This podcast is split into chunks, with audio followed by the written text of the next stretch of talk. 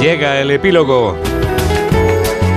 El epílogo que firma Julián Cabrera. Hola Julián. Hola Juan Diego, muy buenas tardes. Bueno, pues ponemos epílogo a una semana que, de acuerdo con algunas estrategias, debería haber supuesto el principio de una paulatina amnesia social y mediática que fuese aliviando el desgaste del gobierno tras las concesiones a sus socios beneficiados por la supresión del delito de sedición y la reforma de la malversación.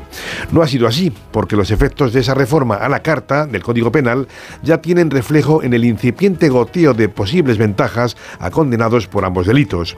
Y sobre todo ha recuperado a un Puigdemont que elegirá con la nueva normativa en la mano el momento que más le convenga para regresar con un triunfal ya aquí. Si a ello se suma el incesante goteo de casos beneficiados por la ley del sí y las resultonas gracietas de la Secretaria de Estado de Igualdad sobre el particular, tal vez en las semanas previas a la otra cita electoral de mayo, las políticas sociales no sean suficientes para revertir las por supuesto exceptuada la de Tejanos.